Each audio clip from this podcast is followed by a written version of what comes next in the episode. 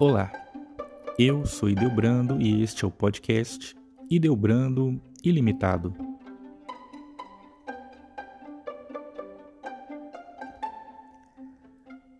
Na quinta temporada do nosso podcast, nós vamos fazer uma viagem sobre o Duquette. O Duquette é uma tradução popular da doutrina social da Igreja Católica tal como foi desenvolvida em importantes documentos, desde Leão XIII. São especialmente os jovens que devem se sentir interpelados para ler os grandes documentos da Igreja no seu texto original e orientar a sua ação segundo as máximas da verdade, da justiça e do amor.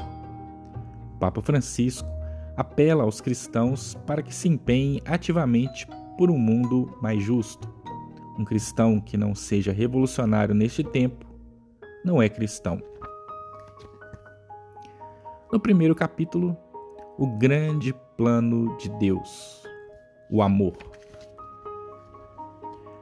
Quando Deus criou o mundo e nos criou, agiu segundo um plano? Sim, Deus criou o mundo segundo a sua ideia e o seu plano. Assim como alguém pode inventar um jogo por exemplo, o jogo de xadrez, e com regras criar a sua lógica. Assim, Deus criou o mundo e pensou o ser humano. O fio condutor de Deus na criação é o amor. Portanto, o plano de Deus é que o homem ame e responda ao seu amor, e assim ele próprio pense, fale e atue no amor. Mas quem é Deus?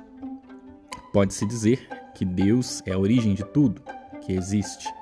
Ele é o fundamento, a causa última de tudo e que tudo sustém.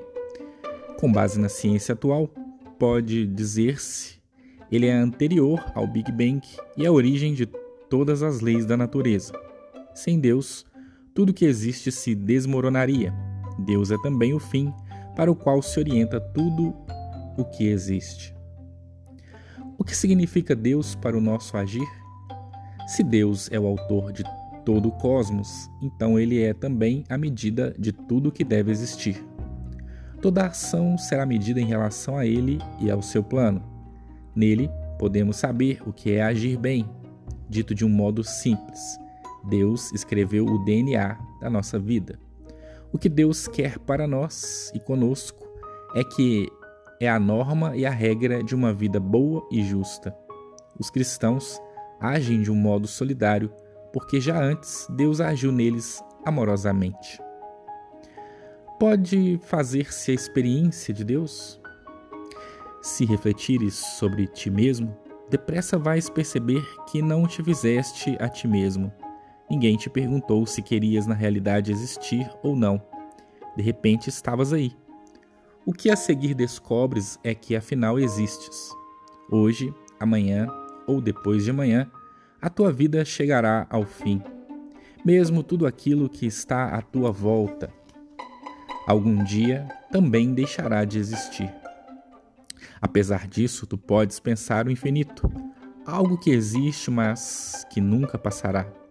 Mesmo se tu estás envolvido exclusivamente por coisas passageiras, sentes o desejo daquilo que é infinito e eterno. Tu desejas que algo de ti permaneça. Como seria triste se todo o mundo, tão belo, não passasse de um registro momentâneo que brilhasse sem sentido e que de novo mergulhasse no nada. Somente se Deus realmente existe é que podes estar junto dele em segurança. E o mesmo se diga a respeito de toda a criação. A ideia e a saudade de Deus pertencem à natureza humana. O desejo do infinito e do absoluto encontra-se em todas as criaturas. Por que é que Deus criou o homem e o mundo? Deus criou o mundo por superabundância de amor. Ele deseja que o amemos como ele nos ama. Ele quer reunir-nos na grande família da sua igreja. Se Deus criou o mundo por amor, então por que é que está cheio de injustiça, de opressão e de sofrimento? Deus criou o mundo bom em si mesmo. Mas o mundo afastou-se de Deus voltou-se contra o seu amor. A Bíblia explica isso na história do pecado original de Adão e Eva. Os homens, é o que explica a história da construção da Torre de Babel, quiseram como Deus. Desde então, há uma falha no mundo, um princípio destruidor. A partir daí, nada mais foi como tinha sido planejado por Deus. Mesmo as nossas decisões atuais contribuem para que exista neste mundo injustiça, opressão, sofrimento. Muitas decisões falsas traduzem-se às vezes em estruturas do mal e do pecado. O indivíduo age, portanto, dentro de um sistema que é no seu todo mal e injusto, e por isso não é nada fácil sair dele, quando, por exemplo, como soldado, é obrigado a tomar parte numa guerra criminosa. Por que é que Deus concedeu ao homem a possibilidade de fazer o mal? Deus criou o homem para amar, mas ninguém pode ser forçado a amar. O amor pressupõe sempre a liberdade. Portanto, o homem deve ser livre para que possa realmente amar. Quando existe autêntica liberdade, existe também a possibilidade de uma decisão fundamentalmente falsa. De fato, os homens podem estragar a própria liberdade. Deus deixa o homem sozinho depois de o homem ter se afastado dele? Não, o amor de Deus jamais passará.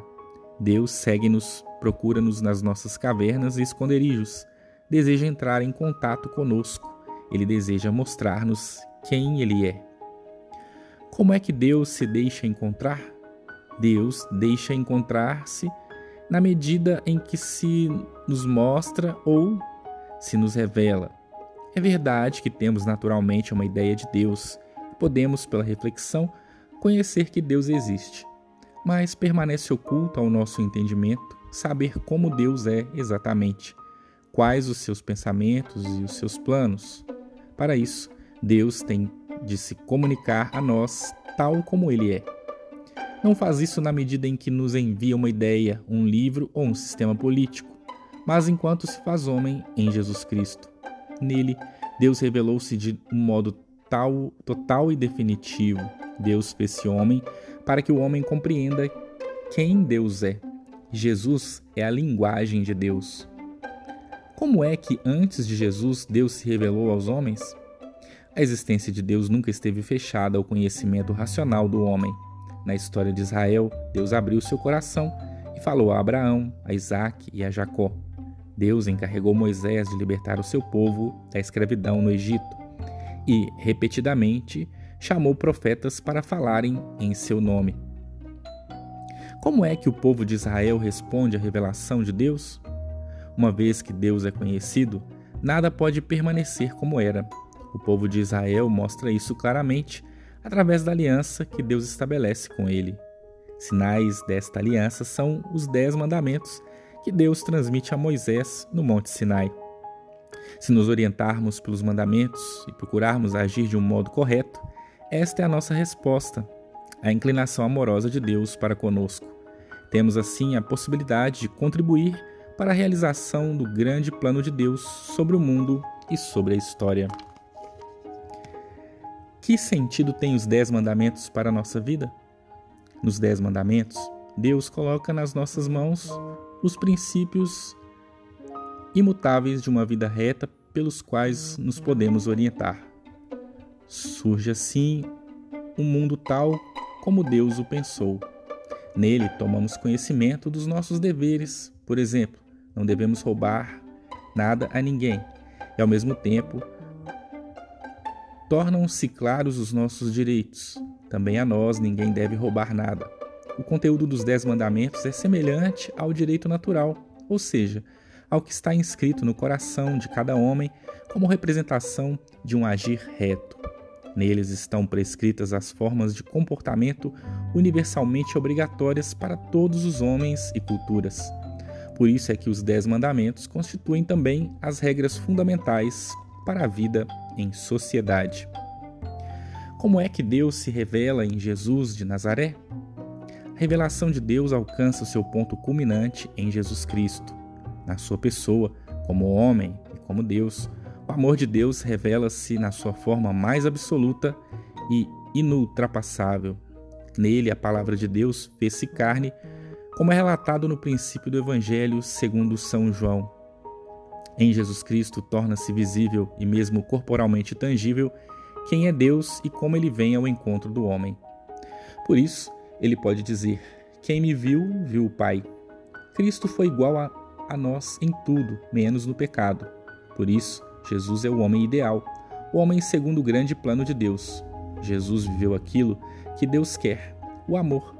Ser cristão significa aproximar-se o mais possível de Jesus. Pelos sacramentos, conseguimos a mais íntima ligação com Jesus. Tornamo-nos corpo de Cristo. O que é o novo mandamento do amor no Novo Testamento? A regra de ouro: comporta-te a respeito dos outros como queres ser tratado por eles.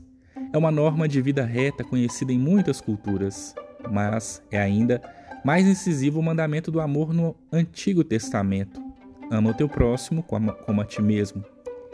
Jesus reforça e concretiza o mandamento do amor mútuo na medida em que o vincula a si mesmo e à doação da sua vida.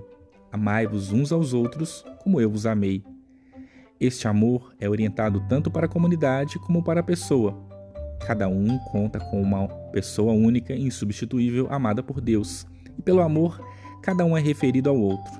O amor de Deus é o princípio de uma civilização do amor, para a qual todos os homens podem contribuir. A vocação do homem é o amor? Sim, porque corresponde à mais profunda essência do homem ser amado e oferecer o amor. Nisso, o próprio Deus nos serve como ideal. De fato, Jesus mostrou que Deus em si mesmo nada mais é do que amor. Entre o Pai, o Filho e o Espírito Santo encontra-se uma troca eterna de amor. O homem que verdadeiramente ama participa também nesta comunidade de amor. Só vale a pena viver se não nos fecharmos a esta corrente do amor divino, mas nos abrirmos a ela. O amor faz com que estejamos abertos às necessidades do próximo e torna-nos capazes de nos excedermos a nós mesmos. Jesus Cristo, que na cruz se ofereceu a si mesmo livremente pelos homens, precisamente no excesso de sua vida humana, realizou a maior obra do amor. Pode treinar-se o amar ao próximo? Sim, é mesmo muito importante. O amor não é apenas um sentimento. O amor é também uma virtude, uma força que se pode treinar. Tornar-se mais corajoso, mais valente, mais justo, mais amável é um autêntico desafio para cada cristão. Temos de nos treinar para contemplar o mundo a partir do ângulo de visão do outro. As pessoas de quem nos aproximamos com um coração benevolente sentem-se levadas a sério como pessoas e podem expandir-se. Se nos exercitar, exercitarmos a amar naquilo que é simples, com a graça de Deus, estaremos em melhor condição para amarmos aí onde dói e onde não encontraremos correspondência no amor. Este é o caso no cuidado com os mais pobres e ainda mais quando temos de lidar de um modo novo com os nossos adversários, renunciando à vingança, à retaliação e à violência. Há algum sentido e progresso na história? A salvação que nos foi oferecida por Jesus Cristo não é alcançável apenas para poucos homens. Deus quer a salvação de todos. Essa salvação liberta o homem em todas as suas dimensões, como corpo e espírito, na sua história terrena, pessoal e social, e para sempre no céu. Esta salvação irrompe já na história, portanto, neste tempo no qual nos encontramos, no entanto, só alcançará sua perfeição na eternidade. Por isso, devem criticar-se todas as ideologias políticas que prometem a salvação já para esta terra. No entanto, porque somente no céu é que vamos encontrar o paraíso, isso não significa consolação nem desprezo do mundo. Pelo contrário, a partir da esperança na vida eterna, podemos modelar o mundo aqui e agora, na justiça e no amor. Nada do que aqui e agora fazemos é inútil, mas é assumido e tem consequências para a eternidade. Como se chega a uma mudança na sociedade? A mensagem bíblica, a revelação de Deus, transforma-nos em todos os sentidos. Recebemos outra visão do mundo e da nossa sociedade. O início de todas as alterações começa no coração humano. Primeiro, o homem deve começar por se transformar interiormente, pensar e viver segundo o mandamento de Deus. Só então é que ele pode agir exteriormente. A conversão do coração pela qual o homem deve sempre esforçar-se, é realmente o começo de um mundo melhor. Só assim saberemos como é que as instituições e os sistemas devem ser transformados e melhorados. Por que é que o núcleo do pecado é a alienação do homem? Enquanto olhar para si mesmo de um modo egoísta, o homem se atrofia. Nós somos feitos de tal modo que não nos bastamos a nós mesmos. Precisamos da sociedade, precisamos da libertadora orientação para o sentido e para a origem do nosso ser, em última instância, para Deus. Temos de sair de nós mesmos porque fomos criados para o amor. Na medida em que amamos, nessa medida excedemos-nos a nós mesmos em direção aos outros, em última instância, em direção a Deus. Fechar-se em si mesmo é sinônimo de pecar. Quem não ama ou não pode amar vive na autoalienação. Isto vale também para toda a sociedade, onde o consumo e a produção, a sobrevivência técnica têm a prioridade. Aí a falta de solidariedade e de real humanidade. Tal sociedade não está para o homem, mas o homem para a sociedade. Qual é a missão da igreja no grande plano de Deus? O grande plano de amor de Deus é a redenção e a salvação de todos os homens pelo seu Filho Jesus Cristo. A igreja existe porque Jesus nos convidou para estarmos com Ele numa profunda e redentora comunhão. Esta comunidade, o corpo de Cristo, é a igreja, pelo batismo e pelos outros sacramentos, pertencemos a Cristo e por ele recebemos uma vida nova e eterna. Pela escuta da palavra de Deus, seguimos a sua vontade. A igreja é o lugar no qual o homem se pode desenvolver no amor de Deus. A igreja não tem um fim em si mesma, ela é responsável pelo homem e pela sociedade e deve, com a sua ação, contribuir para a paz e para o desenvolvimento da família humana. O reino de Deus já está visível na igreja? A igreja existe para que no mundo haja lugar para Deus, para que ele possa habitar nele e para que o mundo seja o seu reino. Com Jesus Cristo, o reino de Deus irrompeu realmente no mundo. Onde quer que seja que os sacramentos sejam administrados, o mundo velho do pecado e da morte é vencido e transformado na sua raiz. Irrompe uma nova criação, o reino de Deus torna-se visível. Mas os sacramentos permanecem sinais vazios se os cristãos não traduzirem em autenticação a nova vida que lhes foi oferecida. Ninguém pode ir para a comunhão e ao mesmo tempo recusar o pão aos outros. Os sacramentos apelam a uma vida que está pronta para sair de si mesma e ir para as periferias, não apenas para as periferias geográficas, mas para as periferias da existência humana, para as periferias do mistério do pecado, da dor, da injustiça, da ignorância, da falta de prática religiosa, para as periferias do pensamento de qualquer e de qualquer desgraça.